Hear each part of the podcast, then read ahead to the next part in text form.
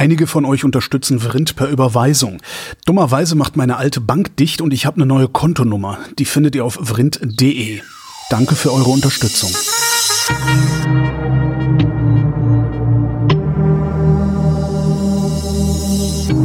Wer redet, ist nicht tot. Willkommen zu einer neuen Ausgabe der Wissenschaft, worin Florian Freistetter und ich, ich bin Holger Klein, über Neuigkeiten aus der Wissenschaft reden. Und äh, ich bin gerade so sehr überarbeitet, dass ich so dürftige Vorbereitungen nur leisten konnte, dass Florian gesagt hat, hallo Florian. Hallo Holger. Äh, dass Florian gesagt hat, ja, das ist, das passt ja genau zu dem Thema, über das wir eigentlich die ganze Sendung reden können. Und jetzt bin ich gespannt. ja, naja, im Wesentlichen geht's genau das. Ich habe mir äh, tatsächlich aktuelle Wissenschaft gesucht, aber in dem Fall nicht so, wie ich es sonst tue. Also das habe ich auch getan, aber so wie ich sonst tue, dass ich einfach mal in die Wissenschaftsrubrik meiner bevorzugten Online-Zeitschrift schaue und gucke, was da so interessante Nachrichten drinstehen, sondern ich habe gezielt ein Thema recherchiert, weil ich aus persönlichen Gründen äh, gezielt über dieses Thema Bescheid wissen wollte. Oh, jetzt bin ich aber mal Thema, gespannt. um das es geht, ist äh, Burnout. Okay, das ist wirklich mal interessant, ja. Ja, äh, wir kommen dann gleich zu der äh, interessanten wissenschaftlichen Arbeit, die ich gefunden habe. Eigentlich sind es zwei, aber eine ist eher ein bisschen ein Witz und die andere ist ein bisschen ernsthaft. Aber äh, ich habe gedacht, äh, wir fangen vielleicht mit den persönlichen Gründen an, warum mich das interessiert. Genau, das hätte ich jetzt auch gefragt. Warum, äh, ja.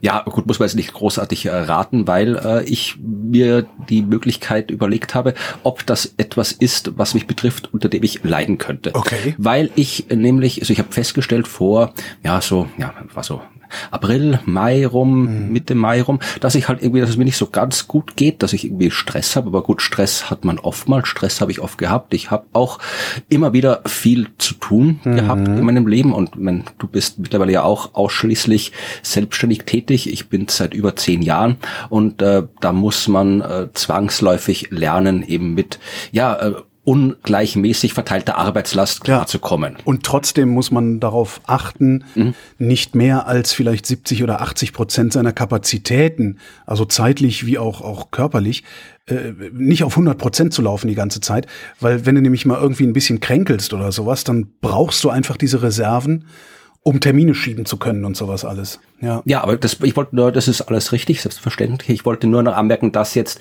äh, einfach ein bisschen Stress, ein bisschen mehr Arbeit als sonst, das ist ja. jetzt nichts, was ich in meinem Leben nicht schon oft genug erlebt hätte. Ja. Und üblicherweise komme ich damit auch gut klar. Also die Arbeit, die ich habe, ist meistens Arbeit, die ich mir selbst äh, einteilen kann hm. und das funktioniert normalerweise recht gut. Es ist ein Unterschied, wenn du jetzt irgendwie von außen, wenn du jetzt irgendwo, keine Ahnung, im Büro bist und es kommt ständig, hier schmeißt dir jemand Arbeit hin und da schmeißt dir jemand Arbeit hin und du kannst nichts dagegen tun. Ja, so, ein bisschen, so ein bisschen ist das ja bei mir so. Ähm, also ich habe klar, Vrind ähm, ist, ist natürlich was, da, da, da bin ich relativ frei, war ja heute auch, dass ich kurzfristig gesagt habe, hier können wir zwei Stunden später anfangen mit der Aufzeichnung.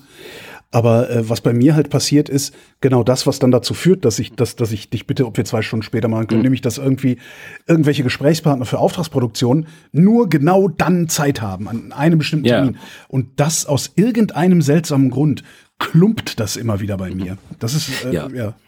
Okay. Bei mir ist es ja auch ähnlich, ich bin ja auch nicht komplett äh, selbst organisierbar. Okay. Das heißt, ich bin ja auch Teil äh, von Teams, also ich muss ja auch zum Beispiel mit den Science Busters ja. gemeinsam was machen und da gibt's halt Arbeit, die gemeinsam passiert und dann heißt halt, jetzt kannst du das machen oder ich kann erst anfangen zu machen, wenn wer anderer was gemacht hat und so weiter. Also es ist schon auch so, dass ich jetzt quasi bin ich einfach so nach Lust und Laune bei der Arbeit einteilen kann. Aber wie gesagt, das ist eigentlich gar nicht das Thema. Ich wollte nur darauf hinweisen, dass ich jetzt prinzipiell durchaus Erfahrung habe mit äh, Zeiten, wo man viel zu arbeiten hat und ja. ich eigentlich in den über zehn Jahren, in denen ich das mache, mache, was ich mache, eigentlich durchaus äh, ja Mechanismen entwickelt habe, äh, Arbeitsabläufe und so weiter, wie ich damit klarkomme. Ich weiß auch, dass zum Beispiel Sport bei mir sehr gut hilft, dass ich da eben äh, wieder den Stress abbauen kann. Mhm. Also da ich habe eigentlich gedacht, ich bin da sehr resistent gegen potenzielles Burnout und äh, mir war auch gar nicht klar, was Burnout eigentlich ist, mhm. aber so kommen wir noch, weil das war ja Teil der Recherche. Jedenfalls äh, war dieses Jahr und dieser Mai hat sich als irgendwie intensiver rausgestellt als sonst. Also äh, ich habe normalerweise, was jetzt äh, die übliche Arbeit angeht, das ist so wirklich ja planbare Arbeit. Das sind eben Podcast-Aufnahmen, da weiß ich genau, jede Woche kommt der Podcast, alle zwei Wochen kommt der Podcast, mhm. das sind Kolumnen, die ich schreibe. Also das ist Zeug, das, das kann man normalerweise gut einplanen. Was variabel ist in meiner Arbeit, das sind eben die Auftritte, die ich habe. Also Vorträge halten, Lesungen machen, hier Workshops halten oder im Science Busters Auftritte. Und üblicherweise in den Jahren davor war es immer so, dass ähm, Mai eigentlich schon so langsam die Saison im Ausklingen ist. Im Juni ist dann noch vereinzelt was und dann Juli, August ist äh, Ende. Sommerpause, nix. ja. Genau, und dann kommt es ja. im Herbst. Also ja, genau. eigentlich ist immer so Herbst, September bis, bis April ist so die harte Saison und danach ist eigentlich nichts. Und aus irgendeinem Grund, der mir nicht ganz klar ist, ähm, war dieses Jahr der Mai extrem. Also ich habe wirklich äh, in einer Tour eigentlich fast nur Auftritte gehabt. Wenn ich mir jetzt auf den Kalender vom Mai anschaue, da ist da fast kein Tag drin, wo nicht irgendwo ein Auftritt ist. Und mhm. wenn an einem Tag kein Auftritt ist, dann ist es irgendwie Anreise irgendwo hin zu einem Auftritt. Ähm, und es sind noch ganz viele so, ja, schwierige Auftritte will ich nicht sagen, aber halt so äh, oft Doppelauftritte, äh, also vormittags eine Show, abends eine Show mhm. oder sowas. Also alles Dinge, wo dann zumindest ein bisschen so meine, meine, ja. Ja, wo du eigentlich ständig so ein bisschen unter Strom bist, ne? Ja, auch wo meine Erholungsmechanismen äh, ja, quasi nicht funktionieren, weil normalerweise, wenn ich weiß, ich habe am Abend einen Auftritt, dann kann ich morgens noch in Ruhe eine Stunde mhm. laufen gehen und dann genau. selbst wenn ich, wenn ich wenig geschlafen habe, dann mache ich noch ein Mittagsschläfchen und dann kann ich am Abend auftreten. Aber wenn ich morgens auftrete und abends auftrete und dazwischen alles vorbereiten muss, dann geht das nicht mehr. Also es war jetzt auch nicht, äh, ich sage jetzt nicht, es war jetzt nicht so eine Arbeitsladung, dass äh, ich darunter kollabieren muss. Also das ist alles durchaus machbar. Ich habe auch solche Sachen durchaus schon gemacht. Also das war es auch nicht. Und äh, ich weiß nicht genau, was zu, die Ursache war, warum gerade dieses Mal mich das äh, nicht mehr so ja leicht äh, ja, warum mich der Kalender dieses Mal nicht mehr so. Äh, weil er, hm? kann ich dir erklären, der, das, das ist dir diesmal nicht mehr so leicht von der Hand gegangen, weil es dir vorher schon nicht wirklich leicht von der mhm. Hand gegangen ist. Und das scheint ein, ich hatte das ja, ich hatte ja 2016 einen Burnout das scheint was zu sein, äh, wie du auch sagst, so, ich bin das ja gewohnt, ich kann das eigentlich ab, ich habe da eigentlich meine Mechanismen. Ähm, die hat man gar nicht in dem Maße, wie man sich einredet, dass man sie hat. Das habe ich da Möglich, lernen ja. müssen, ja. ja. Also man, ist die einzige tatsächlich außergewöhnliche Situation, die dieses Jahr war, das glaube ich ist auch kein Geheimnis. Ich habe es aber schon einmal erwähnt im Podcast, dass ich äh, ja im Juli heiraten werde. Ja. Das heißt, da ist dann auch, es wird jetzt kein, kein mega Fest, aber es ist trotzdem, bis jetzt muss man trotzdem vorbereiten. Ja, natürlich, das ist halt Strom, immer, ja, ja, klar. Und äh, ja, also wie gesagt, das war aus irgendeinem Grund, also den müsste man vermutlich in irgendwelcher mit, mit medizinischer Hilfe evaluieren, äh, warum das genauso war. Aber ich habe gemerkt, es irgendwann am Anfang war es noch so, ich dachte, ah, es ist halt stressig und es ist irgendwie nervig, aber das war jetzt noch nicht so, dass ich jetzt wie mir Sorgen gemacht hätte, es war ja. einfach nur Stress und Stress hatte ich schon, aber irgendwann ist es so unmerklich oder nicht unmerklich, aber so langsam in mehr als nur Stress äh, ja, hat sich zu mehr als nur Stress gewandelt. Also ich habe dann gemerkt, das ist jetzt nicht einfach nur Stress. Jetzt geht's mir wirklich über ein bisschen Stress hinaus schlecht und auf eine Art schlecht, die ich so noch nicht kannte. Und beschreib mal. Ja, also ich habe dann wirklich, ja, ich habe gemerkt, dass dass ich so ein bisschen, ja, ähm, äh, dass ich Dinge nicht mehr so gemacht habe oder nicht mehr so gekonnt habe wie sonst. Also ich habe Sachen vergessen, die ich sonst nicht vergessen hätte. Aha. Ja, oder ich habe ähm, ja es Dinge, die mir vorher, die mir wichtig waren, waren mir dann nicht mehr wichtig. Ist das falsche Wort, aber ich habe nicht mehr diesen ja Dinge, die mir eigentlich Spaß gemacht hatten, habe ich den den den ja diese Begeisterung nicht mehr aufbringen können dafür. Aha. Ja, ich mir waren auch also auch ich habe sonst auch selbst wenn stressig war, zum Beispiel bei einem Auftritt, ja, irgendwie davor, danach äh, in der Pause, da sitzt du trotzdem rum und äh, witzelst rum oder ja, plauderst ja. über irgendwas. Und ich bin halt nur noch gesessen und habe halt nichts mehr gemacht. Mhm. Und habe mir gedacht, irgendwie, wenn die anderen über was geredet haben, gesagt, ich könnte jetzt auch was sagen, aber, aber muss ja ich will jetzt, ich ja. will jetzt nichts mhm. sagen. Also es war halt so, ja, wie soll man sagen, so, so, so ja, innere Leere, keine Ahnung. Also äh, ich habe da noch das bei, bei mir, ich, ich schildere mal ein bisschen von mir, vielleicht findest du dich da auch drin wieder. Bei mir war es tatsächlich eine eine emotionale Leere. Ja. Also so ja. ein, also bei mir war es, es gab tatsächlich einen Moment, in dem das passiert ist, also in dem das sichtbar geworden ist. Äh, ich habe damals ähm, tatsächlich zwei Jobs parallel gemacht mhm. und ähm, hatte montags immer Homeoffice. Da habe mhm. ich mir ausbedungen, von zu Hause arbeiten zu können. Bin montags ganz normal aufgestanden, habe mir ein Käffchen gemacht, alles ganz normal, habe mich an meinen Rechner gesetzt, habe den eingeschaltet, hochgefahren und habe an dem Rechner gesessen und nicht gewusst, was ich mit diesem Rechner anfangen soll. Also, ne, ich hätte jetzt also so handwerklich äh, damals Social Media, Content Moderation und so, hätte ich alles gekonnt, so, ne, Mechan so, so mechanistisch oder sowas, aber ich habe absolut keine Beziehung mehr dazu gehabt, also gar nichts. Mhm. So war das bei mir. War das auch so bei dir? Ja, ja, nicht ganz so. Also bei mir war es so, dass ich tatsächlich, äh, ich habe halt gewusst, okay, das muss ich jetzt tun und das muss ich tun und ich habe mich dann immer hingesetzt und probiert, jetzt hier, äh, wie kann ich das organisieren? Habe mir dann probiert, äh, die ganze Arbeit irgendwie aufzuteilen, zu organisieren, zu schauen, wie kriege ich das alles unter, wann kann ich irgendwo noch äh, bisschen vielleicht was, ja, so, so Privatleben unterbringen und so.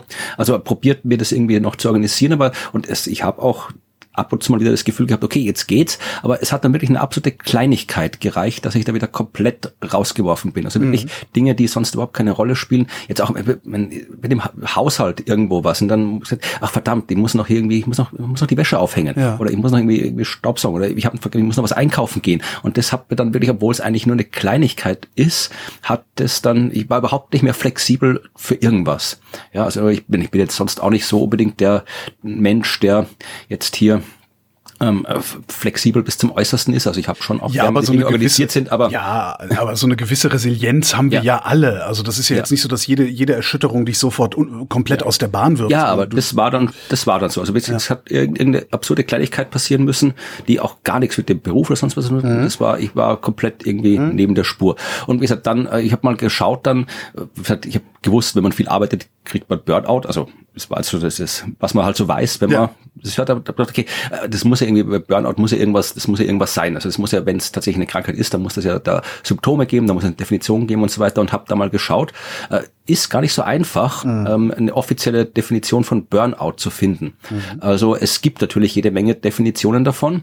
Ähm, es gibt, glaube ich, sogar auch irgendwo in diesem äh, Krankheitskatalog Dingsy. Wie ICD-10, 11, genau. Nee, 10, 11? Wo sind wir ja, da, da, da, 11, glaube ich, habe ich, was ich jetzt gefunden. Und da gibt es tatsächlich äh, das nicht als Krankheit an sich, sondern als etwas, was irgendwie mit Krankheiten zusammenhängt. Ich weiß jetzt die Nomenklatur nicht, aber ist im Prinzip auch egal, bis jetzt da, ob jetzt irgendwie im ICD irgendwo als Krankheit ist oder nicht, sondern ich habe halt mal geschaut, was so Symptome sind und habe äh, dann einfach mal geschaut, Gesundheitsportal Österreich vom Gesundheitsministerium, habe gedacht, die werden schon halbwegs wissen, was sie tun.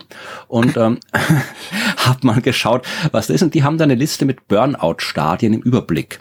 Und das fand ich eigentlich recht interessant, weil sich das bei mir einigermaßen gut abgebildet hat, was da ist. Mhm. Also es fängt an, ah, das schicke ich vielleicht noch voraus, dass Burnout zumindest in der wissenschaftlichen Fachliteratur und der medizinischen Literatur immer äh, Arbeits bezogen ist. Ja. Also privater Stress macht dann offensichtlich was anderes, aber kein Burnout. Weiß ich nicht, wie das dann, vielleicht haben wir ExpertInnen in der Hörerschaft, die das sagen können, aber ich, bei mir war es so, dass äh, das Private und die Arbeit natürlich irgendwie zusammenhängt. Also ja. privater Stress hat das, den Arbeitsstress verstärkt und umgekehrt. Ja, und vielleicht, wenn man keinen Arbeitsstress hat, äh, hat man privat halt keinen Stress, weil man viel mehr Muße fürs Privatleben hat. Ja. Beziehungsweise umgekehrt. Ja, aber auf jeden Fall in dieser medizinischen Literatur und Definition ist Burnout immer was, was mit Job zu tun ja. hat. Und diese Burnout-Stadien, also erstes Stadium ist der Zwang, sich zu beweisen. Ja, also da steht irgendwie, aus gesundem Engagement kann übersteigerter Ehrgeiz werden. Ja, gut, das weiß ich jetzt nicht. Das ist halt irgendwie, kann jetzt nicht sagen, ob das bei mir zutrifft, aber natürlich, äh, ich, äh, ich habe halt immer das, den Ehrgeiz halt, den man halt hat, äh, der Arbeit, die ich habe. Mhm. Du hast, also ich möchte halt das machen. Wenn ich mir eine Anfrage kriege und kannst du hier auch nochmal hier ein Interview geben, dann denke ich mir, ja, mache ich, mache ich gern, weil ich bin halt, mein Job ist mir nicht wurscht, sondern ich bin halt sehr engagiert, weil ich mache das, ja, weil ich es machen ja, will, ja. über Wissenschaft erzählen, den Job. Also das ist vielleicht ja. Ja, bei mir damals auch so. Ich hätte diesen, diesen zweiten Job, also diese Doppelbelastung hätte ich eigentlich gar nicht machen dürfen, habe aber auch gesagt, klar, kriege ich hin, kein Ding. Genau. Da sind wir jetzt bei Stadium 2, verstärkter Einsatz. Ja, Betroffene ja. versuchen, die Arbeit immer besser zu machen, dabei achten sie kaum bis gar nicht darauf, ob dies für sie machbar ist.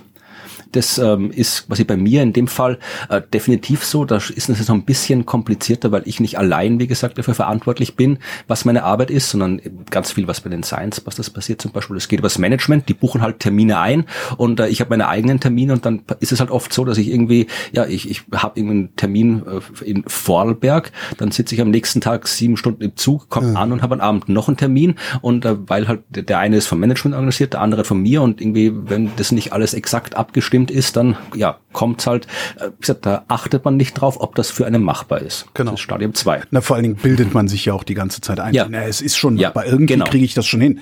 Also genau. dann, dann mache ich halt äh, jetzt in meinem Fall, dann mache ich halt äh, diesen, diesen Redaktionsjobs äh, Job tagsüber. Äh, wenn ich nach Hause komme, ähm, also was weiß ich, ich weiß gar nicht, so 17, 18 Uhr war Feierabend, 19 Uhr hätte, konnte ich dann ja noch irgendeine Aufzeichnung machen. Ja. Und äh, den Schnitt mache ich dann, äh, stehe ich morgen eine Stunde früher auf, mache ich dann halt. Irgendwie kriegt man es ja immer noch unter, ja. Genau, genau. Ja. Ähm, und dann äh, Stadium drei Vernachlässigung der eigenen Bedürfnisse. Ja. ja. Soziale Kontakte, Ruhe, Entspannung nicht mehr so wichtig wie zuvor. Betroffene haben das Gefühl, sich dafür keine Zeit nehmen zu können. Ja. Äh, das war definitiv so, das kann ich so sogar numerisch nachweisen, weil bei mir eben quasi die eigenen Bedürfnisse, also neben allem, was jetzt irgendwie so mit, mit Familie, Freundin, Partnerschaft und so weiter zu tun hat, ähm, ist es bei mir eben äh, Sport unter anderem, weil das gesagt, mir hilft, äh, den Stress abzubauen. Und ich, wenn ich laufen gehe oder wenn ich hier Radfahren gehe, dann wird das ja alles, ich zeichne das ja, wie man das so macht, äh, auf. Also ich habe ja meine, meine Strava und so weiter Profile, wo immer mhm. genau drin steht, was ich habe. Und zum Beispiel beim Radfahren, da habe ich bei meiner, meiner, meiner Radfahr-App äh, bei Swift so eine, da kannst du so Wochenziele definieren, 100 Kilometer die Woche möchte ich gern radeln. Und das habe ich eigentlich immer problemlos geschafft. Und dann, ja, war so gut wie gar nichts mehr da. Und beim Laufen genauso. Also ja, da war einfach keine Zeit mehr dafür. Mhm. Und dann Studi äh, 4, ähm, Stadium 4, Verdrängung von Bedürfnissen und Konflikten. Es kommt immer häufiger zu Fehlleistungen, wie etwa Verspätungen, Verwechslungen sowie zu Konflikten. Ja. Das habe ich auch schon gesagt, das ist mir auch so, ja, wenn du halt, ja, Dinge, die vorher problemlos gelaufen sind, laufen nicht mehr. Ja, ja insbesondere finde ich interessant die Vernachlässigung der eigenen Bedürfnisse. Mhm weil die eigenen Bedürfnisse, die fangen schon viel früher an, als man äh, so gemeinhin meint, wo die anfangen. Also das ist was, was ich in der Psychotherapie zum Beispiel lerne. Ähm, das, das, das, das fängt schon da an, äh, wo du, weiß ich nicht, äh, duschen gehst, äh, mhm. den Abwasch äh, stehen lässt, ähm, um am nächsten Morgen in die Küche zu kommen und zu denken, ach, wie sieht's denn hier aus? Aber dann trotzdem nicht die Kraft aufzubringen, den Abwasch jetzt zu machen, damit wenn du am nächsten Morgen in die Küche kommst, es sich vielleicht besser anfühlt. Das sind schon eigene Bedürfnisse. So, so, so klein sind die eigentlich. Das ist wichtig, wichtig überhaupt erstmal zu begreifen, was das ist und dann auch dafür, darauf zu achten, für sich selbst zu sorgen. Und zwar gut genug, ja. Ja, also abgewaschen ging bei mir immer, aber es waren andere Bedürfnisse. Ja, also es ja. ist individuell sehr, sehr ja, das eh, wahrscheinlich. Ja, ja, ja. So, dann haben wir äh, Stadion 5, also es sind gesagt 12. Ja. Das, ich rede jetzt keine 100 Stadien hier, also wir sind vor 12, dass das Publikum sich einstellen kann, wo, wo die Reise hingeht. Genau. Wir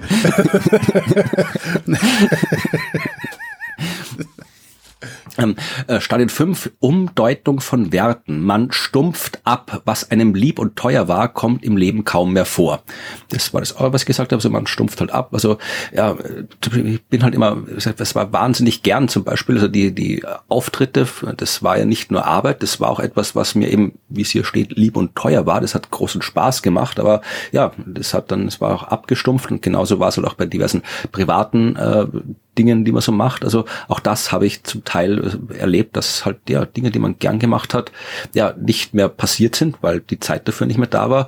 Und dadurch ist dann auch irgendwie so das Gefühl, ja, es ist eh egal. Ich habe wochenlang nicht gelacht in der Zeit. Mhm. Ja, das habe ich auch nicht viel, ja. Also so, ich habe so wenig, äh, sagen wir, so wenig gelacht, also so wenig Freude gehabt mhm. oder überhaupt was gespürt, dass ich mich exakt an den Moment erinnern kann, wo ich wieder gelacht habe zum ersten Mal. Also so weit weg war ich davon. Mhm. Ja, es wird dann, das, die, die, das, was du jetzt beschreibst, das kommt dann hier später auch nochmal vor, aber das, ah, sind, das sind jetzt hier diese Stadien, das ist ja alles nicht so eindeutig, das geht ja alles ineinander über. Mhm. Ja. Äh, Nummer 6, äh, verstärkte Verleugnung aufgetretener Probleme. Betroffene schotten sich immer mehr von der Umwelt ab, es kommt zu Zynismus, Aggression, Ungeduld, körperliche Beschwerden. Äh, das war bei mir tatsächlich so. Also ich habe jetzt nicht von der Umwelt abgeschottet, äh, aber ich war auch nicht aggressiv. Also ich bin eigentlich nie aggressiv. Aber ja, wohl, in dem Fall, also Zynismus und Ungeduld mhm. ist schon. Also wirklich so Dinge, äh, die haben mich es gibt da manche so äh, Messenger-Konversationen, äh, wo wir über irgendwelche neuen Auftritte gesprochen haben oder sowas, wo ich dann wirklich angefangen habe, irgendwie rumzuschimpfen, was ich sonst nie mache, weil ich gesagt habe, das, das war aber so nicht ausgemacht. Das ist irgendwie, ich habe das nicht, das mir das vorher nicht gesagt. Äh, das kann man so nicht machen. Ich bin da voll, ich mache das nicht. Und wo ich dann richtig so, ja, so, so rumgeschimpft habe, äh, weil es nicht geklappt hat oder irgendwo das äh, Hotelzimmer, das gebucht werden hätte sollen von Theater, nicht so gebucht war, sondern das irgendwie, äh, es war eh gebucht, aber es war irgendwie nicht klar, wer jetzt die Rechnung übernimmt und alles normalerweise du rennst da kurz, rufst irgendwo an, ist erledigt. Ja. Aber ich bin halt da, ja, ich hab, ich war, wie gesagt, vollkommen untypisch, halt wirklich ja ungeduldig, aggressiv, zynisch. Also das habe ich von mir vorher so nicht gekannt, aber war, war dann auch so. Ja, körperliche Beschwerden habe ich in der Form, ja, obwohl so ein bisschen Schlafprobleme habe ich gehabt. Das habe ich auch sonst nie, nie gehabt. Äh, wir sind jetzt bei Nummer sieben, sozialer Rückzug. Mhm. Ja, Die mhm. Abschottung verschärft sich, Orientierungslosigkeit und Hoffnungslosigkeit treten auf. Mhm. Es kommt zu Dienst nach Vorschrift, mhm. Ersatzbefriedigungen treten in den Vordergrund, zum Beispiel Alkohol, Shoppen, Essen etc. Alkohol, ja. Ja, ich habe nicht mehr getrunken als sonst. Das war nicht so. Ich habe auch, gut, ich gehe nie shoppen, ich habe auch vorher nicht viel geshoppt. Gegessen habe ich ja auch. Also das war jetzt nicht so das Problem, aber ja, tatsächlich ist irgendwie hier so Hoffnungslosigkeit, definitiv, weil ich keine, nicht mehr gesehen habe, wie das alles weitergehen soll, wie ich das jetzt irgendwie alles noch hinkriegen soll, was wann, wann es ist. zu Ende ist, wo, wo, wo ist oh, eigentlich, und, und das war bei mir zum Beispiel auch, es war völlig klar, dass, bei mir war das im Mai, in, auch, auch witzigerweise in einem ja. Mai, und es war an dem Punkt oder die ganze Zeit schon völlig klar, dass diese extreme Belastung im September vorbei sein würde. Ja. Und ich habe das Ende nicht mehr gesehen. Hm. Ja. Ja, das war bei mir ähnlich. Also ich, ich habe auch gewusst, äh, im Juli ist vorbei, im Juli ist Sommer, da ist gibt's keine Termine. Aber ich habe gewusst, ich habe halt trotzdem bis dahin noch sehr, sehr, sehr viel zu tun, damit dann eben der Juli wirklich frei ist. Also ich weiß nicht, wie es gelaufen wäre. Wir kommen dann eh noch nachher dazu, wie es bei mir dann quasi jetzt dann weitergegangen mhm. ist. Aber ich weiß jetzt nicht, wie das gelaufen wäre, wenn mir das im Februar oder im Januar passiert wäre, wo ich gewusst hätte, ich habe noch ein halbes Jahr, bevor irgendwie die Chance auf Urlaub oder sowas besteht. Ja. Keine Ahnung. Ja. Aber es hat doch da schon gereicht. Also ich habe doch für diesen einen Monat, äh, im Mai, diese zwei Monate waren sie da noch bis Juli, nicht gesehen, wie das alles gehen soll. Also mhm. diese Hoffnungslosigkeit. Und Dienst nach Vorschrift, ja, es ist ein bisschen komisch, wenn als Selbstständiger Dienst nach Vorschrift zu machen, das geht irgendwie nicht so wirklich, aber ja, ich habe dann auch ich habe dann halt zum Beispiel Dinge, die ich sonst so noch gemacht hätte nebenbei. Äh, vielleicht hier nochmal, keine Ahnung, so so äh, kurze, kurzes, äh, eine kurze Story für Instagram, wenn ich einen neuen Podcast veröffentliche mhm. oder sowas. Ja, äh, nee, nicht. Ich dachte, nee, das kann ich nicht, geht nicht, will ich nicht. Also das. Genau dasselbe bei mir. Also bei mir ist es im Mai, ist es sozusagen ausgebrochen, nennen wir es mal ausgebrochen. Im Vorlauf dazu, ich weiß nicht wie viele Wochen, vielleicht sogar Monate, habe ich tatsächlich diesen Dienst nach Vorschrift gemacht. Äh, wenn ich was geschnitten habe, Sendungen geschnitten habe, habe ich die so gut wie nötig geschnitten und mhm. nicht mehr so gut wie möglich. Ich habe, wenn ich irgendwie diesen Social, Social Media Krams gemacht habe, habe ich wirklich mir morgens angeguckt, okay, was, was, welche drei Dinger äh, solltest du heute auf jeden Fall bearbeiten und mehr habe ich dann auch nicht mhm. gemacht. Ähm, also ich habe mich auch überhaupt nicht mehr dafür interessiert, was da vielleicht noch interessant ist und wo man vielleicht noch mal eine lustige ja. äh, äh, Insta-Kachel machen könnte oder sowas. Ja, ja, ja, ja, das trifft so zu. Ja. ja. So, jetzt äh, Nummer 8 ist im Wesentlichen eine Verstärkung von Nummer 7, das mhm. heißt Verhaltensänderung. Betroffene ziehen sich noch stärker vom sozialen Leben zurück, Ersatzbefriedigungen spielen weiterhin eine große Rolle. Mhm. So, jetzt kommen wir dann langsam, das ist eh alles nicht lustig, was ich bis jetzt äh, vorgelesen habe, aber jetzt kommen langsam so die wirklich, ja, wo man sich dann wirklich schon Gedanken macht. Äh, Nummer 9, Verlust des Gefühls für die eigene Persönlichkeit. Betroffene fühlen sich nicht mehr in der Lage, ihr Leben aktiv zu steuern. Sie haben das Gefühl, das Leben steuert sie ja. und sie sind nicht mehr sie selbst. Ja.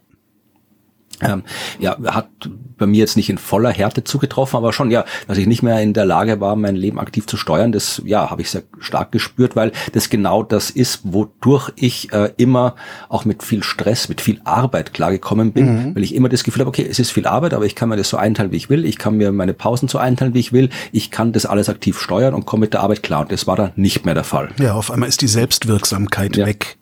Genau. Und wenn du Pech hast, damit dann auch irgendwann das Selbst, ja. Ja, das, ja. genau. Jetzt kommt Nummer 10, innere Leere. Mutlosigkeit, Angst und Panik treten auf, Ersatzbefriedigungen werden ausufernd. Ja. Ausufernd sind meine Ersatzbefriedigungen nicht geworden, aber Mutlosigkeit, Angst und Panik, ja, definitiv traten auf. Echt? Nee, Angst und Panik hatte ich nicht. Hm. Mutlosigkeit war bei mir. Ja, ja, also eh, nicht eh alles gleich. Ja, klar. Mutlosigkeit und halt irgendwie ab und zu ein bisschen Angst, ab und zu ein bisschen Panik, aber es ist ja egal, in welchem Ausmaß. Es ist irgendwie, alle drei Gefühle sollten irgendwie nicht so. Stimmt allerdings doch, stimmt. Es war immer mal wieder auch so ein dieses, oh shit, wie soll ich das alles nur, wie soll das alles nur werden? Ja. Das kann doch eigentlich alles gar nicht. Ja, stimmt. Ist, genau. Letztlich ist das ja Angst, ja. So, jetzt sind wir bei Nummer 11, Depression. Es kommt zu einer depressiven Episode, unter anderem mit Erschöpfung, Verzweiflung und Suizidgedanken. Äh, kann ich jetzt nicht sagen, also ich kann definitiv sagen, Suizidgedanken nein. Mhm. Ähm, depressive Episode kann ich auch nicht sagen, weil das, wenn, dann müssen wir jetzt auch immer vernünftig diagnostizieren von Personen, die Ahnung haben. Aber Erschöpfung und Verzweiflung, die waren definitiv da. Also ich habe gemerkt, dass die Erschöpfung immer stärker geworden ist. Ich habe, das mag jetzt vielleicht äh, vielen Leuten aus der Hörerschaft nichts sagen, warum das äh, außergewöhnlich ist, aber ich habe auf der Bühne gegähnt. Äh, wow. Und das passiert eigentlich nicht. Ja. ja. Egal wie müde du bist, wenn du ja, auf der Bühne ja, stehst, nein, da gehst du nicht. Du nicht ja. Nein, das, nee, das, ist einfach das Adrenalin und alles, das passiert ja, das nicht. Das geht nicht, nee. Und äh, das passiert, also da muss man wirklich schon, muss ich wirklich schon sehr erschöpft sein, damit das passiert. Ja, und Verzweiflung, ja, die hat bei Punkt 1 schon angefangen. Also das quasi zu Suizidgedanken habe ich nicht gehabt. Ähm, und wie gesagt, wie depressiv, ob es jetzt eine depressive Episode, depressive Verstimmung und diese ganzen Unterklassen, das kann ich alles nicht sagen, weil ja. Na, im Grunde mhm. ist ja der, der, das, das, was du, die, die, die Schritte davor sind ja im Grunde eigentlich schon Depressionen, also mhm. äh, Hoffnungslosigkeit, diese Dissoziation, die du da empfindest und so. Also das, das ist ja. Genau, und äh, der letzte Punkt äh, wäre dann das letzte Stadion, völlige Burnout-Erschöpfung, Betroffene erleiden einen emotionalen, körperlichen und geistigen Zusammenbruch und äh, das hatte ich nicht. Also ich weiß jetzt nicht, also okay. nee, nee das, da, da so weit war ich dann nicht offensichtlich. Ich auch nicht, glücklicherweise. Hast du dir, hast du dir Hilfe geholt? Ja und nein. Das ist auch so ein Ding, äh, wo ich auch denke, dass das irgendwie gerade bei dieser Art von, ja, Krankheit, ich nenne das einfach Krankheit, äh, die Leute, die dann ICD-Ding schreiben sollen, wie sich irgendwie sollen sich, sollen sich gehackt legen wir jetzt. ja, aber äh, ich glaube, gerade bei dieser Art von Krankheit äh, ist es sehr, sehr schwierig, weil, äh, guck mal, was musst du machen, wenn du dir Hilfe holen willst? Du musst irgendwie einen Arzt, eine Ärztin finden. Äh, da musst du einen Termin ausmachen. Du musst irgendwo im Wartezimmer sitzen. Du musst, also du brauchst Zeit, du hast aber eh schon so viel zu tun. Du hast das Gefühl, du schaffst überhaupt nichts. Du hast die, die, den Antrieb, nicht mehr was zu tun. Bei mir kam dazu, äh, mein eigentlicher Hausarzt, der ist, glaube ich, letztes Jahr in Pension gegangen. Oh. Und ich habe noch keinen neuen Hausarzt hier gefunden. Das heißt, ich habe erstmal einen neuen Hausarzt suchen müssen. Alles. Wenn ich, gut, ich hätte irgendwie in die Klinik gehen können und sagen, ja, hier bin ich, mach was mit mir. Dann hätten die mich nach Hause geschickt wahrscheinlich. Also, nee, also ich habe jetzt äh, tatsächlich, war ich jetzt nicht bei irgendeinem Arzt in der Hinsicht habe. Also nichts von dem, was ich jetzt hier beschreibe, beschreibe ist irgendwie äh, offiziell von irgendwem diagnostiziert. Mhm. Also weil auch da, wenn das so weitergegangen wäre, äh, dann hätte ich das vermutlich gemacht, beziehungsweise äh, ich habe ja auch ein soziales Umfeld, das äh, ja auch äh, vor dem man das ja auch nicht verstecken kann und dann hätte die mich da irgendwo vermutlich mal irgendwo hingeschickt oder dafür gesorgt, dass ich irgendwo hingeschickt werde. Aber in dem Fall, ja, war ich nicht beim Arzt, weil wie gesagt, ich hätte auch nicht mehr, ich hätte nicht gewusst, wie ich das noch irgendwie machen soll, wie ich das noch irgendwie unterbringen soll. Und ich glaube, das ist ein großes Problem bei dieser Art von Krankheiten, dass die Leute, die dann eigentlich Hilfe bräuchten, selbst aus diversesten Gründen nicht in der Lage sind, die sich zu holen. Mhm. Ja, bei mir war es bei mir war es tatsächlich so, ich habe da den Rechner aufgeklappt, äh, wusste nichts mit mir und mit dem Rechner und dem Job und dem Leben anzufangen und habe das meiner Frau einfach geschrieben, habe einfach eine Nachricht boah, ich will und die die hat halt, ich weiß gar nicht, die die hat ewig schon, seit wir uns kennen, hat die eigentlich immer gesagt, du mach, hör mal, fahr mal runter, fahr runter, du machst zu viel. Äh, nimm dir mal frei, nimm dir mal Zeit, mach dir, mach dir mal Luft, äh, mach nicht so viele Jobs. Schreib dir mal auf, äh, wie viele Stunden du wirklich arbeitest. So, also solche Sachen. Und da habe ich dann einfach nur geschrieben, so, ich, ich weiß überhaupt nicht, bei mir ist ganz komisch. Und die schrieb dann so, du gehst jetzt sofort zu deiner Ärztin. Und den Befehl habe ich befolgt und bin wirklich raus bin zu meiner Ärztin, die hier ähm, mich glücklicherweise auch da äh, seit, seit, ich weiß gar nicht, damals acht, acht oder neun Jahren schon kannte, meine Hausärztin. Ähm, bin da hingelatscht, habe gesagt, mir geht's nicht gut, ich möchte bitte sofort äh, von, von Frau Dr. Dings gesehen werden. Ähm, das hat dann auch geklappt, die hat mich recht zügig rangenommen und meinte, äh, ich habe dann so auch beschrieben, ja, und so und so, und so, weiß auch nichts mit mir anzufangen. Und die fragte nur, ja, was, was arbeiten Sie denn gerade alles so? Ja, das, das, das, das, das haben halt alles aufge aufgezählt und ein paar Privatfragen noch, äh, private Sachen hat abgefragt. Und bei jeder Antwort, die ich gegeben habe, hat sie den Kopf geschüttelt. Äh, wirklich bei jeder Antwort hat sie den Kopf geschüttelt und mich dann sofort drei oder vier Wochen krank geschrieben. Aus dem Stand. Die meinte, ich schreibe Sie jetzt krank, Sie arbeiten jetzt erstmal nichts mehr. Sie legen sich jetzt ins Bett und dann gucken Sie mal. Und das, äh, das war im Grunde meine Rettung, dass ich wirklich in dem Moment, in dem ich wirklich gespürt habe, hier stimmt was nicht, meiner Frau Bescheid gesagt habe, mhm. die mich zur Ärztin geschickt hat und die mhm. Ärztin mich sofort aus dem Verkehr gezogen hat. Und das hat mich wirklich, ja, einmal komplett wieder aufgestellt. Das hat dann so, ja, insgesamt so vier, fünf Wochen gedauert, bis ich wieder normal drauf war. Also, ja. ja. Äh, so ähnlich war es bei mir auch. Natürlich, ich habe auch mit meiner, ich sage jetzt einfach mit meiner Frau ja, ja. nicht geheiratet. War damals auch noch nicht verheiratet. dauert noch einen Monat, ja. aber ja, also die, die haben natürlich auch drüber gesprochen und die hat natürlich auch, äh, ja, entsprechend gesagt, dass, äh, mir auch schon vorher immer gesagt, dass ich halt irgendwie viel tue und äh, vielleicht es auch gut wäre, mal weniger zu tun und so. Also das war, die Gespräche gab es bei uns genauso. Und äh, mit der haben wir natürlich auch gesprochen. Äh, im, am Ende war es bei mir so, sie hat auch gesagt, ich soll gefälligst dafür sorgen, dass jetzt äh, dieses, dieses, diese absurden Terminhäufungen äh, und Kollisionen, die halt da jetzt in den mhm. Science Busters äh, Termine gekommen sind, dass die irgendwie in Zukunft nicht mehr stattfinden, dass ich da irgendwie ja mal mit dem Management alles reden muss, dass da irgendwie diese Doppeltermine, dass das nicht in der Form nicht mehr machbar ist. Und das ja, war auch ein sinnvoller Vorschlag und habe ich auch gemacht und das wird sich sich auch ändern, weil ja, es nutzt allen nichts, wenn man viel, es ist schön, wenn man viele Termine hat, aber ja, wenn man, man kann sich dann, wird, dann, genau, man kann sich dann auch irgendwie schön busy und mondän ja. fühlen und so. Ja, ja klar, ja. das, das macht ja auch also, was mit dem Sozialprestige mhm. letztlich. Ja, genau. Also bei mir war es auch das private Umfeld, aber äh, tatsächlich am Ende, der letzte Anschluss war dann, es ist, ich habe dann diesen sehr, sehr stressigen Mai schon fast hinter mich gebracht, wo ich wirklich ja vielleicht im ganzen Mai mal irgendwie ein, zwei nette Tage hatte, irgendwie, ja, wo meine, meine Frau da ihre, die, ihre offizielle Sponsionsfeier von dem Studium hatte, was sie gerade gemacht hat. Sponsion? Ja, das ist, wenn du dein, dein, äh, dein hier dein Masterzeugnis verliehen bekommst, quasi okay. dein Diplom, äh, was auch mhm. immer du da irgendwie mhm. Abschluss, Studienabschluss und feierlicher Feier, wo dann irgendwie alle ihre Zeugnisse bekommen und so weiter an der Uni. Das war so ein schöner, das war schon ein, ich schaue jetzt habe ich gerade meinen Kalender, was im Mai so alles anstand. Das war noch einer der Tage, wo ich tatsächlich nichts gehabt habe außerdem. Ja, aber hast du, hast du, hast du, hast du diesen Tag als erfreulichen Tag gespürt? Ja, auf jeden Fall. Okay. War, ja, das war noch, war noch, wie gesagt, das war, das war jetzt so Mitte Mai. Also da, da war es auch noch so halbwegs, da ging es noch so halbwegs. Mhm. Wie gesagt, dann hatten wir irgendwie, am Tag drauf bin ich schon gleich nach München gefahren. Und am Tag drauf, wo ich aus München zurückgekommen bin, steht hier irgendwie Social Media Diskussionscall. Und dann hier, hier, was ist dann hier, genau, ein Auftritt in Oberösterreich, wo man irgendwie drei Stunden hinfahren muss und dann um drei Uhr nachts nochmal, irgendwie um zwei Uhr nachts nochmal drei Stunden zurückfahren muss und am nächsten Tag in der Steiermark und nochmal Steiermark und dann hier ein Auftritt äh, in Wien und dann war, glaube ich, mal Pfingsten. Äh, dann ist wieder hier was, ein Radio-Dings, hier eine Gala-Aufnahme. Hier, also es war halt, Mai war wirklich viel und ich hab, das habe ich noch alles durchgezogen. Und dann äh, war Anfang Juni waren wir wieder in München Doppelvorstellung, also am Samstag und am Sonntag. Und da war auch das, also da war ich schon am Tag davor äh, genervt. Da hat es auch schon angefangen, dass ich wirklich ja einfach nur noch rumgesessen bin und nichts gesagt habe und auf der Bühne halt mein Ding gemacht habe und dann nach Hause gefahren bin.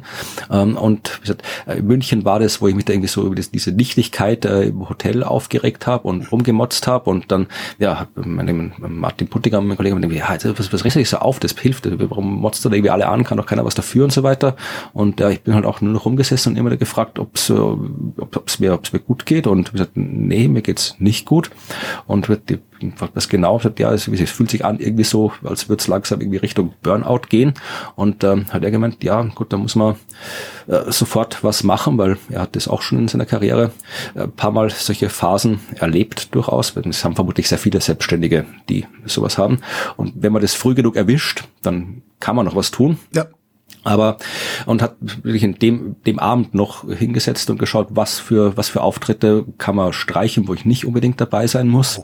Und äh, ich habe dann gedacht, das war dann jetzt, im, weil im Juni wäre dann nochmal, das wäre jetzt hier noch ganz viel gekommen, irgendwie so mit morgens Auftritt, abends Auftritt, morgens Auftritt, abends Auftritt und so weiter. Also wirklich diese ganz harten, stressigen mhm. Sachen.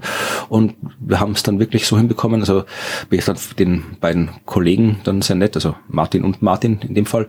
Martin Moder war der andere, die dann, äh, ja. glaube ich, fünf Auftritte im Juni übernommen übernommen haben, äh, wo die quasi allein gespielt haben. Und ich habe quasi nur noch die, die üblichen Shows gemacht, also mhm. ein normales Programm, wo ich auch nicht mehr groß, das haben wir schon 50 Mal gespielt, da muss ich nicht mehr so viel vorbereiten. Ja.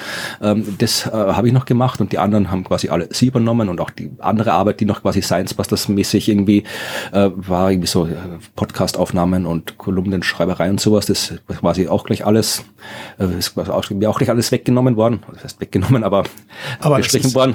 Ja. Das ist schon mal schon mal sehr viel wert, dann so ein ähm, beruflich und beruflich privates Umfeld zu haben haben, das in einer solchen ja unterstützenden Weise dann auch auf einen reagiert und auf solche Umstände reagiert, weil ich kenne genug Situationen, in denen auch ich schon gearbeitet mhm. habe, äh, in denen mir einfach gesagt wurde, halt die Hör auf zu jammern, äh, nimm dir eine Schaufel und grab das Loch weiter. Oder ja, sowas, ja, ich war auch sehr, ich bin auch sehr, sehr dankbar dafür. Und es war dann, es klingt jetzt vielleicht komisch, so als wäre das alles davor irgendwie nicht, nicht äh, ja, eh nicht so wild gewesen, aber in dem Moment ging es mir dann auch gleich besser, also hat sich mir gleich besser angefühlt, weil ich ja. habe sofort gewusst, äh, dass dieser, dieser eine Punkt, den ich vorhin gesagt habe, ja, dieses ähm, ähm, äh, dass man nicht, dass man das Gefühl hat, man ist nicht mehr in der Lage, das Leben zu steuern. Man, ja. man, hat, man, man hat diese äh, Mutlosigkeit und alles. Also das war in dem Fall dann nicht, nicht weg, aber ich habe gewusst, okay, ich habe jetzt wieder eine Chance, da das alles vernünftig hinzukriegen. Ja, jemand hat ein bisschen Luft aus diesem Ballon, ja. aus diesem übervollen Ballon gelassen und auf einmal genau. Äh, kann das Ding wieder atmen und sich bewegen. Genau, also dieses, dieses, genau, das war hier Stadium 7, Orientierungslosigkeit und Hoffnungslosigkeit. Ja. Äh, das war dann da nicht mehr dabei. Ich habe gewusst, okay, jetzt habe ich, jetzt ist wieder quasi, ich sehe wieder, wo es lang gehen kann, ich habe wieder Orientierung mhm. und die Hoffnungslosigkeit ist, äh, ich habe auch wieder Hoffnung, alles hinzukriegen. Also das war dann schlagartig weg und dann waren auch ganz viele von den anderen, also dieser, dieses ja, Zynismus, Aggression, Ungeduld und was da alles, das war dann mehr oder weniger schlagartig besser. Es war natürlich immer noch nicht so und ist auch jetzt immer noch nicht so. Also das wollte ich gerade fragen. Geht's dir jetzt wieder gut? Ja, also es, ich habe auch danach, also das war, das hat sich jetzt alles hier Anfang Juni abgespielt, was ich gerade erzählt, und wir sind jetzt in der letzten Juniwoche, wo wir das aufnehmen. Ja. Äh, es, es ist nicht so, dass jetzt irgendwie alles wieder Friede, Freude, Eierkuchen ist. Es, es war schon auch so, doch, dass ich irgendwie, dass immer ich immer noch sehr hart am, am Anschlag bin, weil natürlich trotzdem noch die Sachen zu tun sind, aber äh, und ich immer noch sehr viel arbeite. Aber es ist jetzt zumindest so, dass ich, wie gesagt, äh, sehe, dass das alles zu schaffen ist und jetzt mhm. auch schon fast davor bin, alles geschafft zu haben, was geschafft werden muss, bevor ich jetzt äh, im Juli und im August nichts mehr tun muss. Das heißt, das hat mir dann auch geholfen, jetzt diese letzte, letzten paar Juniwochen dann eben noch über die Runden zu bringen. Aber es ist schon noch so, dass wirklich auch immer noch, es wird langsam immer besser, aber so auch am Anfang, wo ich mich eigentlich schon wieder ja gut gefühlt habe, weil, wie du sagst, jemand ein bisschen Luft rausgelassen hat, mhm. hat trotzdem, gab es immer noch Situationen, wo dann irgendeine Kleinigkeit dazu geführt hat, dass ich doch mal wieder irgendwie aus der Spur gefallen bin oder doch nochmal wieder irgendwie gesagt, ich, ich, ich, glaub, ich weiß nicht, das, ich glaube, das geht nicht. Ich hätte das doch nicht machen sollen, ich hätte den Sonntag hier doch nicht frei machen sollen, weil jetzt fehlt mir hier wieder die Zeit dafür und dieses und jenes. Also die Phasen gab es danach immer noch, aber sie sind weniger geworden. Und äh, ich habe jetzt, wie gesagt, in der letzten Woche, ich kann sagen, dass ich jetzt noch morgen einen letzten Auftritt habe, der kein großer Stress sein wird. Und danach äh, habe ich noch einmal Podcast-Aufnahmen mit Ruth und dann äh, ist eigentlich alles erledigt. Ich fahre in der ersten Juliwoche nach Kroatien eine Woche und mache dort nichts. Ich fahre danach zehn Tage mit dem Fahrrad durch die Gegend und mache dabei nichts außer Fahrradfahren.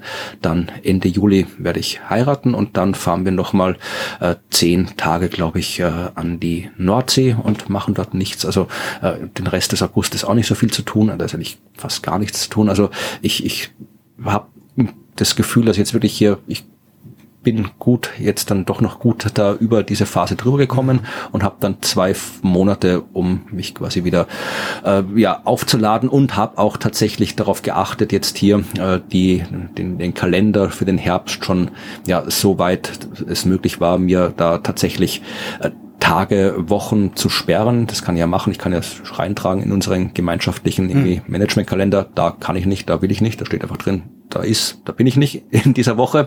Und äh, was auch immer ihr plant, ihr müsst das ohne mich planen. Also da habe ich jetzt deutlich großzügiger als früher entsprechende Phasen reingetan und auch gleich für nächstes Jahr, äh, glaube die zweite Maihälfte komplett gesperrt. Ja. Weil doch, da wird das nicht nochmal passiert. Ja, bei mir war es ja, also, bei mir war es dann so, dass ähm, ich dadurch, dass sie mich meine Ärztin mich wirklich ähm, unmittelbar aus dem Verkehr gezogen hat und ich praktisch nichts mehr gehabt. Ich glaube, ich hatte irgendwie noch ein oder zwei Sendungen hier liegen, die ich noch fertig schneiden musste oder so.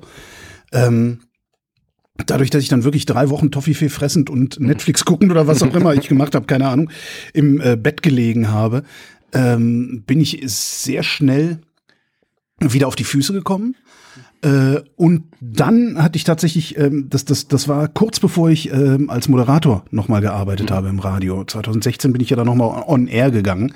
Ähm, und hab einfach, weil ich wusste, dann ist deine erste Sendung und habe dann alle anderen Jobs die ich sonst äh, jetzt abgesehen vom Podcasts machen hatte, mhm. äh, hab alle anderen Jobs abgesagt. Hab gesagt, da ist meine Sendung, ich kann jetzt leider nicht mehr. Tut mir leid, Leute. Und alle hatten Verständnis dafür, weil sie gesagt, ja, das ist natürlich eine eine äh, so, so großer beruflicher Einschnitt. das äh, das äh, da da haben wir Verständnis für ist überhaupt kein Problem. Natürlich äh, hörst du jetzt sofort damit auf. Und dadurch, dass sich mein Leben dann nochmal komplett verändert hat und ich dann auch irgendwie als Moderator nochmal eine komplett neue Aufgabe hatte, also in, in, auf einem komplett neuen Sender für mich äh, eine, eine eigene Sendung am Nachmittag machen zu müssen oder zu dürfen. Also zu dürfen und auch zu müssen, weil das natürlich eine ganz andere Art und Weise ist, sich einzuarbeiten, sich vorzubereiten und so weiter. Dadurch habe ich automatisch im Grunde wieder Kontrolle erlangt. Mhm. So, und das, das hat bei mir dann wirklich mehr oder weniger schlagartig äh, sich der Zustand verbessert. Ja. ja. Und das ist auch was, was du gerade gesagt hast, Sachen absagen, das ist, glaube ich, auch was. Das, meine, das hilft jetzt, das hilft jetzt allen Leuten nicht, die irgendwie eine normale, unter Anführungszeichen, Arbeit haben, die irgendwie im Büro sitzen und einfach die Arbeit zu machen haben, die sie machen müssen. Aber zumindestens Leuten wie dir und mir, die selbstständig ja. sind, äh, da ist es wahnsinnig schwierig, Sachen abzusagen. Weil, ja. wie gesagt, wir leben ja davon, äh, dass äh, Leute uns fragen, was zu machen. Und dann fällt es einem natürlich sehr, sehr schwer zu sagen, nee, kann ich nicht. Na ja, klar, weil du hast, ja, du hast ja auch immer so dieses, so ein, so ein man, man, man äh, imaginiert sich ja so ein Damoklesschwert, das stets über dir schwebt. Wenn du einmal zu oft abgesagt ja, hast, wirst genau. du nicht wieder gefragt. Genau, ja, ja. Und das ist halt, das ist halt nicht so, wie, wie wenn du angestellt bist und dann, wenn du gefeuert wirst, kriegst du noch ein Jahr Arbeitslosengeld. Nee. Ne, wenn ich, wenn morgen der Auftrag weg ist, dann ist der weg. Ja. So. Und ob der dann noch mal kommt, keine Ahnung. Ja, und was bei mir noch das Problem war, das werden vielleicht andere auch haben, äh, die äh, in ähnlichen Branchen tätig sind, aber es ist ja oft so, dass bei den Dingen, für die ich angefragt werde, ein langer Vorlauf oft ist, ja. Also mhm. es kommt jemand und schreibt wie kannst du hier äh, einen Vortrag halten ja, nächstes ja, Jahr im ja, Februar? Ich, ja. klar, mache ich. Mhm. Dann gucke ich gar nicht, ist halt in der Schweiz, egal, mache ich. Und dann äh, kommt irgendwie, fragt einer, kannst du hier irgendwie Mitte Februar was halten? Ja klar, mache ich auch. Und dann kommt irgendwie das Science Buster Management und organisiert noch irgendwie drei, vier Termine in Deutschland und Österreich für irgendwie Februar, dann stehst du auf einmal irgendwie vor dem Kalender, denkst du, ich muss in die Schweiz und dann muss ich direkt nach Deutschland und dann muss ich da noch und dann muss ich hier hin. Und denkst ja. das ist. Es ist bei mir exakt so, nur, nur ein bisschen anders, sondern bei mir ist so, da kommt dann irgendwie jemand im, im Februar und sagt, ja, überlegt ihr Podcast, äh, machen eine zwölfteilige Serie, was weiß ich, was ich, äh, denke mir jetzt gerade was, zwölfteilige Serie so und so, mal, schreib doch mal ein Angebot. Dann schreibe ich ein Angebot und dann sagen, ja, wahrscheinlich, äh, wir gucken mal, also wahrscheinlich fangen wir dann im April an. Und im März sagen sie, ah, das steht sich alles noch, da muss noch verhandelt werden und muss noch dies und das und jenes und na, na, na, na. Und das Angebot steht dann, du willst es auch nicht zurückziehen, weil ist ja ein Job, den du vielleicht auch gerne machst. Yeah. Und das ist mir jetzt ein paar Mal schon passiert, dass ich dann tatsächlich Monate später, als ich nicht mehr damit gerechnet habe, sich dann jemand gemeldet hat und gesagt hat, können wir dieses Jahr noch sieben Sendungen produzieren oder irgendwie sowas. Ähm, ja, ja.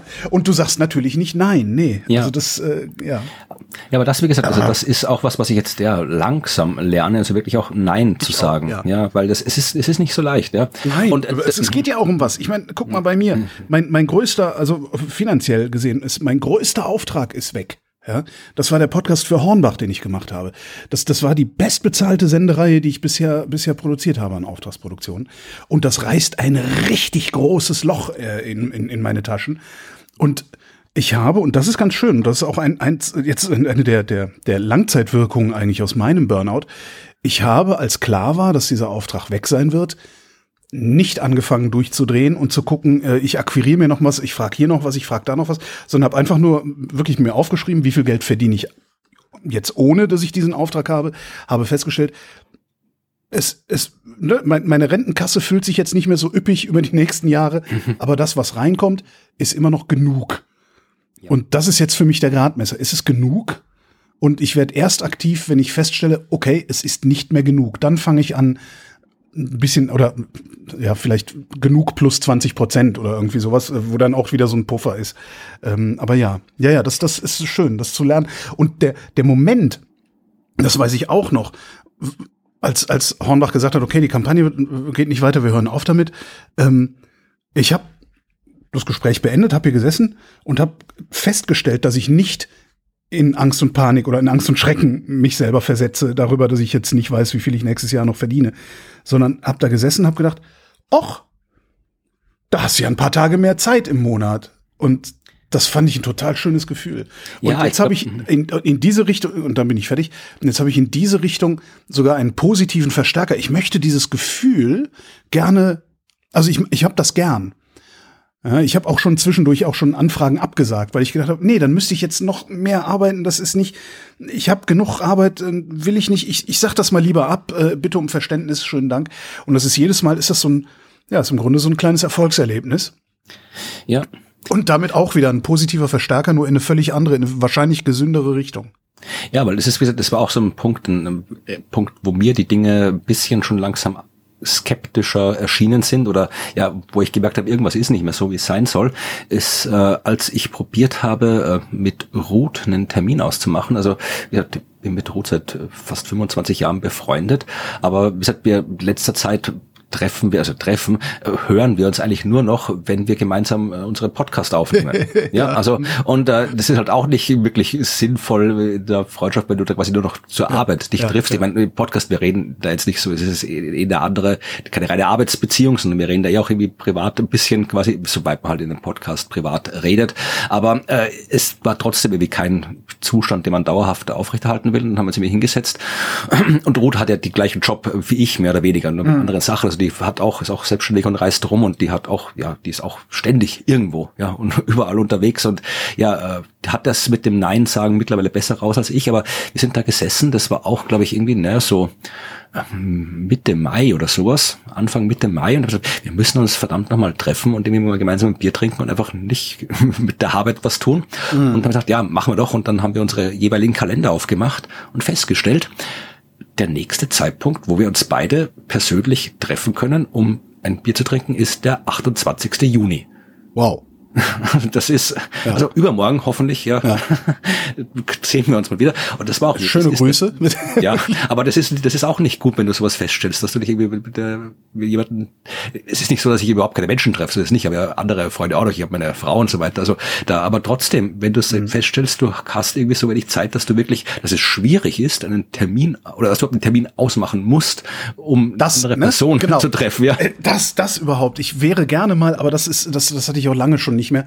Äh, einfach mal zu sagen, so, äh, was, ich hab gerade nichts vor, gehen wir ein Bier trinken, yo, sowas. Aber das, das gibt's irgendwie anscheinend nicht mehr, weil ich weiß gar nicht warum. Aber ja, zum Teil wegen meiner Termine, aber zum Teil auch wegen der, der Termine anderer Leute. Aber, aber jedenfalls ein Altersding kann auch sein. Ja.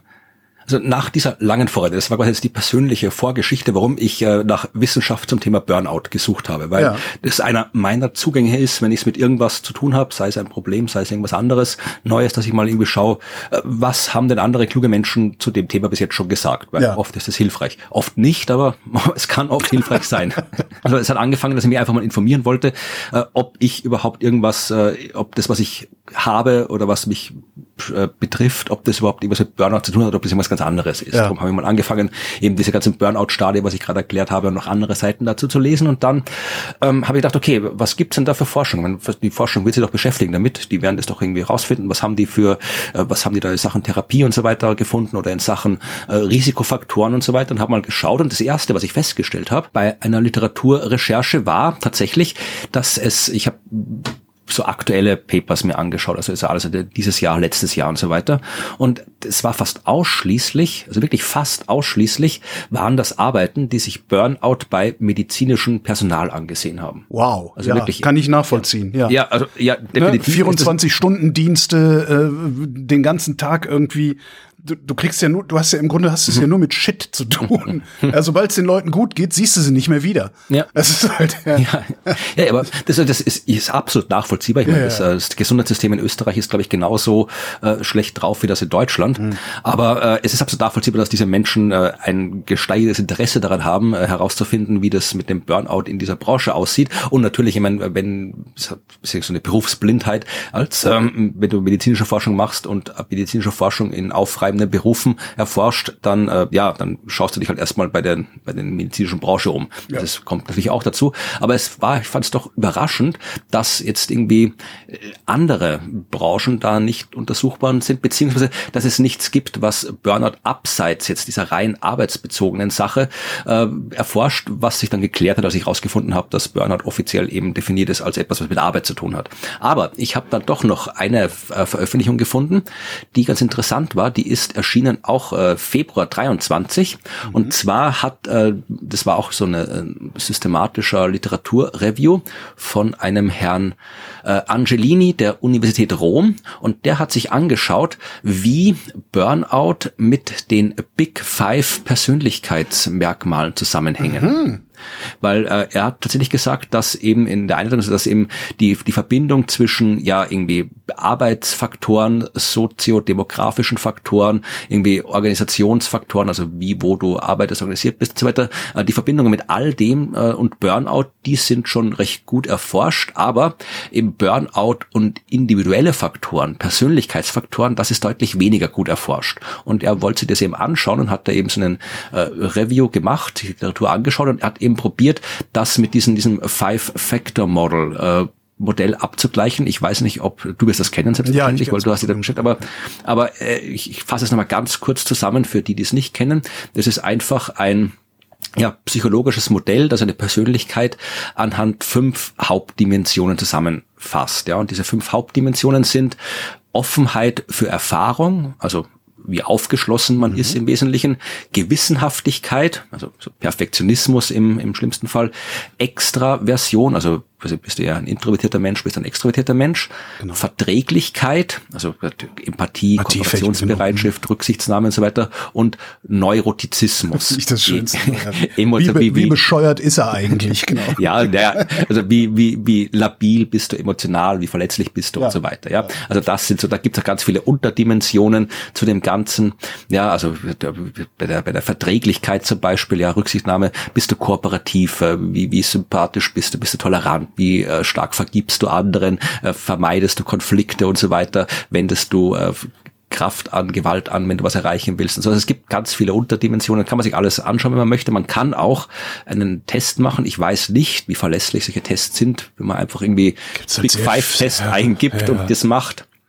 Ich habe das gemacht. Es, ist, glaube ich, nicht so einfach, wie das Internet ja. uns glauben ja. macht. Ja, ja. ich habe das gemacht, irgendwie die Tests, wahrscheinlich eh den, die meisten machen, da kriegt man sogar irgendwie eine Nummer, wo man dann irgendwie mhm. eine ID, wo man dann irgendwie andere mit anderen vergleicht. Ja, stimmt. So dann kriegst du so, mit so mit so äh, äh, äh Comic-Männchen und sowas, die dann noch so abgebildet. Ne? Comic-Männchen habe ich nicht, ich habe eine bunte Balken. Ah, okay, ich hatte sowas mit so Männchen. Ja, ja. ja ich habe das mal gemacht, weil ich dachte, das interessiert mich dann schon auch, äh, wenn es jetzt da hier äh, um darum geht, wie die äh, diese fünf Dimensionen der Persönlichkeit mit Burnout-Risiko zusammen zusammenhängen, dann möchte ich zumindest mal grob wissen, was bei mir ist. Und es ist jetzt nicht komplett unplausibel, was da rausgekommen ist. Also bei mir zum Beispiel den höchsten Wert habe ich bei dem, bei der Dimension Gewissenhaftigkeit. Mhm. Also ich bin offensichtlich ein sehr gewissenhafter Mensch. Äh, ich bin sehr präzise, organisiert, diszipliniert, äh, arbeite hart, um meinen, äh, meinen äh, Success zu achieven. Ich muss jetzt das gleich aus dem Englischen, meinen, meinen Erfolg zu erreichen. ja, so redet man doch in dem Business, oder? Ja, ja, sicher, da müssen wir jetzt eine Purchase Decision triggern. ja, ich habe das ja Englisch vor mir stehen und habe das gerade gleich übersetzt. äh, die Dimension Offenheit, also äh, da kriegt man irgendwelche Punkte. Gewissenhaftigkeit habe ich 105 Punkte, was immer das auch heißen mag. Ja, aber ist halt der höchste Wert, den ja. ich da irgendwie habe. Ja, äh, bei Offenheit sind es 85 Punkte, also ist auch noch hoch äh, laut dieser Liste. Äh, Verträglichkeit und Neurotizismus 81 und Extraversion ist das einzige, was deutlich niedrig ist. Äh, da habe ich nur 60 Punkte. Also ich bin, das hat man mir auch nicht sagen müssen, kein extrovertierter Mensch. Ja, also das habe ich auch gewusst. Äh, ich habe, wenn man jetzt diese Unterdimensionen anschaut, eine hohe Tendenz bei der Dimension Angst, ein hohes Selbstbewusstsein, hohen Tatendrang, Heiterkeit niedrig, Einbildungskraft hoch, Intellekt sehr hoch, Ordnungsliebe, Pflichtbewusstsein, Leistungsstreben, Selbstdisziplin, alles enorm hoch und es klingt fast schon so wie was man abhaken kann, wenn man auf dem Weg zum Burnout ist. Also Ordnungsliebe, Pflichtbewusstsein, Leistungsstreben, Selbstdisziplin. Aber äh, genau das ist es, was die Forschung äh, dieses äh, Herrn Angelini Du hättest mir das mal vorher schicken müssen, dann hätten wir hätten, hätten wir gegeneinander testen können. Ja, ja stimmt. Ja, na, ich kann ich, ich, hab, ich kann das gerne. Ich glaube nicht, dass das jetzt so wahnsinnig, äh, dass man jetzt wahnsinnig viel über mich ableiten kann. Ich kann also den, den Link gerne lustig, lustig fürs ja. Publikum gewesen, habe ich gedacht. Also, ja, ja. Na, ich kann, ich kann es auch gerne noch in die Shownotes geben. Man kann man irgendwie draufklicken und sich ja. meine Big Five Dimensionen anschauen. Das wird, das kann man sich dann irgendwie, ich weiß nicht, ob es Punkte kriegt, ob man das gewinnen, kann man das gewinnen? Kann ich die Big Five gewinnen? Gibt's aber. genau. Ja, ein, Päckchen Neurotizismus werden wir. Okay. So, hier bitte. Ah! Ja, also war nur irgendwie mal zu schauen, was da jetzt bei mir rauskommt. Es hat, es war jetzt keine Überraschungen, was mich, also ich habe jetzt meine Persönlichkeit einigermaßen abgebildet wiedergefunden, aber ja, auch nicht so, dass ich jetzt irgendwie da mit offenem Mund davor gestanden bin und gesagt habe, so mhm. gut habe ich noch kein Mensch eingeschätzt. Also ja, wie gesagt, dass ich gewissenhaft bin und dass ich nicht extrovertiert bin, äh, solche Sachen, dass ich irgendwie meine hohe Einbildungskraft habe und dass ähm, ich eher zu, zu Ängstlichkeit bei gewissen Dingen, was so, so die Zukunft und so weiter angeht. Naja, das sind alles Dinge, die, die ich schon gewusst habe. Ja. ja. Aber egal. Es ging jetzt da nicht um mich, sondern es ging um den Zusammenhang mit Burnout. Mhm. Hast du, hast du, wenn wir bei den Big Five sind, was, mhm. die, die, die haben ja auch eine, eine wirklich sehr interessante Geschichte. Hast du dir die Geschichte der Big Five nee. mal auch drauf geschafft? Das ist, nee. ähm, ich, ich das ist eine, eine Idee aus den, ich glaube, 1920er oder 30er Jahren, wo, ähm, ähm, wo, wo, wo äh, Psychologen ähm, gesagt haben, wir gehen jetzt mal davon aus, dass Persönlichkeitsmerkmale, sämtliche möglichen Persönlichkeitsmerkmale, die ein Mensch haben könnte, in der Sprache schon angelegt sind. Ja, mhm. also und die haben im Grunde Wörterbücher durchpflügt nach Persönlichkeitsmerkmalen und paar tausend gefunden, also wirklich aus, aus verschiedensten Sprachen, ähm, und haben die dann versucht zu clustern. Und daraus sind die Big Five gekommen. Total spannende Geschichte. Gibt's auch, gibt's auch Literatur darüber. Äh, kann ich jetzt leider nichts empfehlen, weil es irgendwie, keine Ahnung, was haben wir, 2013, ist, äh, das ist irgendwie 15 Jahre her, dass ich mich da reingelesen hatte. Ja. Aber das ist wirklich total spannend, ähm, äh, wie sie das gemacht haben. Ja, ja du wirst sicherlich Leute haben, die äh, sich mit dem Thema auskennen, dann kannst du mal eine Folge über die, die Big Five machen. Stimmt eigentlich, ne? Schreibe ich mal auf die ewige Themenliste, zu der ich, genau. zu der ich nie komme, weil ich immer kurz vorm Burnout bin. ja. Aber jedenfalls, ähm, äh, ich werde jetzt diese, diese Studie äh, nicht im Detail wiedergeben, mhm. aber äh, sie ist äh, Open Access, also ihr könnt da gern alle reinschauen. Äh, es ist halt im Wesentlichen ein Literaturreview, wo sich halt dann, ich kenne mich mit der Methodik von solchen Meta-Analysen irgendwie hier äh, Preferred Reporting Items for Systematic Reviews im Meta-Analysis, Prisma Process und so weiter. Also in der Art von Forschung gibt's so wie überall auch irgendwie akzeptierte Methoden und die wurde da durchgeführt. Und äh, das, was ich jetzt noch im, im ähm, Jahr angeschaut habe, war wirklich, wie eben die fünf Faktoren zusammenhängen. Und ähm, wir fangen mit der Verträglichkeit an. Ja, also Verträglichkeit, das war das, was ich vorhin ähm, Gewissen, nee, doch Verträglichkeit habe ich auch vorhin genannt. Ja, was auf Englisch heißt diese äh, Dimension, die ähm, die Agreeableness, komisches Wort, aber ähm, da gab es eine negative Assoziation. Oh, ja, also das heißt, keiner kommt wirklich mit dir klar. Nee, das nicht, aber er hat natürlich dann immer nur spekulieren können, wie das zusammenhängt. Aber das sind jetzt quasi Daten halt über Leute, die halt irgendwie auf, anscheinend auf Burnout getestet sind und wo die auch einen Big Five Test gemacht haben, mehr oder weniger. Es war alles sehr viel komplizierter in Wahrheit, aber im Wesentlichen kann man sich so vorstellen. Mhm. Aber der, der, äh, das eben, er vermutet, dass eben diese Verträglichkeit ein schützender Faktor ist, weil, äh, ja, ähm, dich das davor schützt, dass du eben ja gefühlsmäßig ausgelaugt bist, dass du depersonalisiert bist, ähm, weil du ja, weil du halt, es geht wirklich also dem, dem Kontext auf der Arbeit, ja, wenn die Leute gut mit dir zusammenarbeiten können, weil du eben quasi eine sehr verträgliche Persönlichkeit hast, ja, mhm. dann ist es halt auch einfacher, äh, wenn das, wenn du, wenn du halt, wenn du freundlich bist, mitfühlend bist, wenn du mhm, kooperativ mhm. bist und so weiter. Das ist alles das, wenn die Verträglichkeit stark ausgeprägt sind, wohingegen, wenn sie schwach ausgeprägt ist, ja, dann bist du eher wettbewerbsorientiert. Also ja. insofern ist es klar, dass da eben der Zusammenhang dann eben auf die, äh, dass das eben negativ assoziiert ist. Also wenn die Verträglichkeit hoch ist, du ein kooperativer Mensch bist, mhm. dann schützt sich das in gewisser Art vor äh, dem, dem Burnout. Gewissenhaftigkeit war die nächste Disziplin. Gewissenhaftigkeit, das was im Consent, das spreche ich nicht aus, Conscientiousness Sei froh, dass es keine chemische, chemische Formel ist. Ja. Also wenn die schwach ausgeprägt ist bei dir die Gewissenhaftigkeit dieser Dimension, dann bist du halt eher nachlässig, unbekümmert. Wenn sie stark ausgeprägt ist, bist du ein sehr effektiverer und organisierterer Mensch.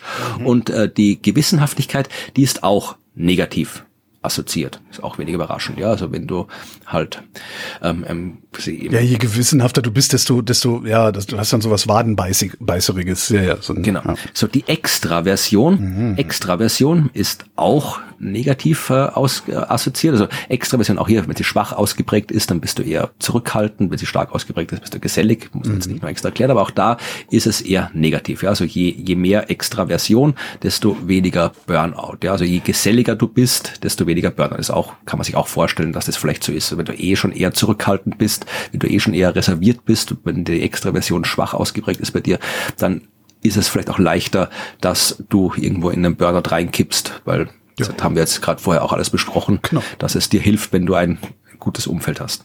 So, jetzt kommt der einzige, die einzige Dimension, die positiv assoziiert ist, nämlich Neurotizismus.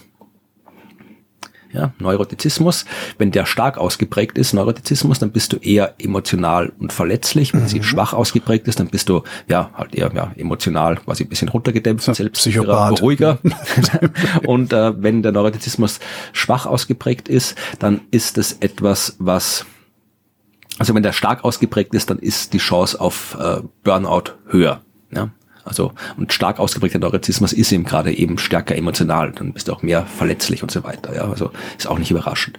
Und dann haben wir noch die Offenheit. Ja, also die Offenheit für neue Erfahrungen. Das ist auch wenn die stark ausgeprägt ist, bist du sehr so neugieriger, erfinderischer und so weiter, sagt die Wikipedia jetzt hier. Und wenn du schwach ausgeprägt bist, bist du eher so zurückhaltender, vorsichtiger, konservativer Mensch. Und auch da ist die Verbindung negativ. Ja, also je stärker ausgeprägt, desto weniger Chance auf Burnout. Fand ich interessant, weil tatsächlich, wenn ich das jetzt mit meinen Werten vergleiche, müsste ich eigentlich durch meine Persönlichkeit eigentlich gut geschützt sein vor Burnout. Ja, aber der Rest nicht. ja. ja, ja, aber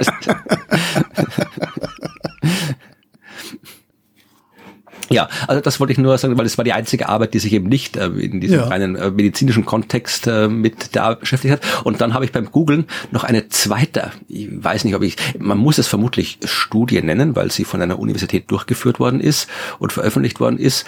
Aber ich bin mir trotzdem nicht sicher, ob man es ernst nehmen soll. Ich habe sie gefunden auf der Plattform ähm, KAT. Ich weiß nicht, ob du die kennst. KAT? Nee. Ja, ja, das ist irgendwie, ja, es ist, die gehört, glaube ich, zum Kurier, so eine österreichische Tageszeitung. Ist so ein bisschen, ich möchte der Zeitung nicht unrecht tun, aber. AT, okay. Ja, ja. Okay, gucke ich mal. Ist, ja, ui, ist, ist, das ist, das ist, das ist lila, ja. Ja, es ist so ein bisschen, der Kurier ist, ist so eine, ja, ich, so ein, man gilt in Österreich als seriöse Tageszeitung. Laura Müller und Michael Wendler, das Baby ist ah, da. Ja. Und KAT ist so ein bisschen der, der boulevardeske Online-Ableger. Ist egal. Jedenfalls äh, das, was ich äh, gefunden habe, äh, trägt die Überschrift, und ich habe es deswegen jetzt erwähnt, weil es auch auf mich zutrifft, Eheglück als Heilmittel gegen Burnout. Ja. Und äh, die Studie ist von russischen äh, und äh, von der Wirtschaftsuni in Moskau durchgeführt worden. Ich mhm. konnte sie nicht lesen, weil sie wirklich nur auf äh, Russisch äh, offensichtlich äh, verfügbar ist. Äh, ich, für die, die Russisch können, tue ich den Link gerne in die Shownotes rein. Aber ich konnte sie nicht lesen, außer dass ich bestätigen konnte, dass es tatsächlich ein russischer Text ist. Also das konnte ich bestätigen. Und dass vermutlich irgendwas wie Burnout drin vorkommt. Aber mehr mhm. kann ich jetzt auch nicht sagen. Äh, jedenfalls haben die rausgefunden, dass ähm, wenn du verheiratet bist, äh, insbesondere wenn Männer verheiratet sind, dann kann eine glückliche Ehe äh, dem Burnout vorbeugen. Ja. Ja, über die die die, die äh, äh wundert die, mich nicht. Aber. ja, also die die ganzen Ursachen und so weiter kann ich wie gesagt nicht viel sagen, weil da jetzt nicht viel drin stand oder es stand schon viel drin, aber ich konnte es halt einfach nicht lesen und in dem Bericht auf KAT stand noch weniger drin. Aber ähm, ich glaube, wenn man jetzt einfach nur heiratet, pack, pack um mal dazu, zu entgehen. nee, das ist ungefähr so, wie wenn man zusammen bleibt.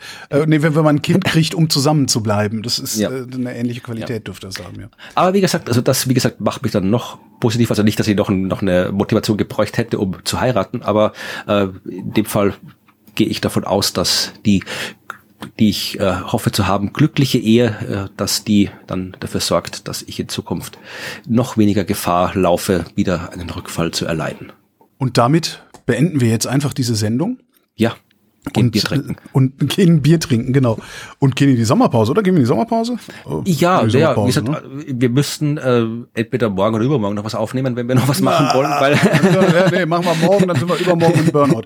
Wir gehen jetzt in die Sommerpause. Genau. Florian, reiß dich zusammen, sag auch mal Jawohl. nein. Jawohl. Und wir verhandeln dann irgendwann über einen weiteren Aufnahmetermin, wenn unsere Ferien vorbei sind, was wir ja eigentlich gar nicht haben wollen. Genau. Also, Rente wäre schön, aber habe ich immer noch nicht durch. Nee, es dauert noch ein bisschen. Florian Freistetter, alles Gute und vielen Dank. Vielen Dank, Holger. Und euch auch vielen Dank für die Aufmerksamkeit und euch erst recht alles Gute.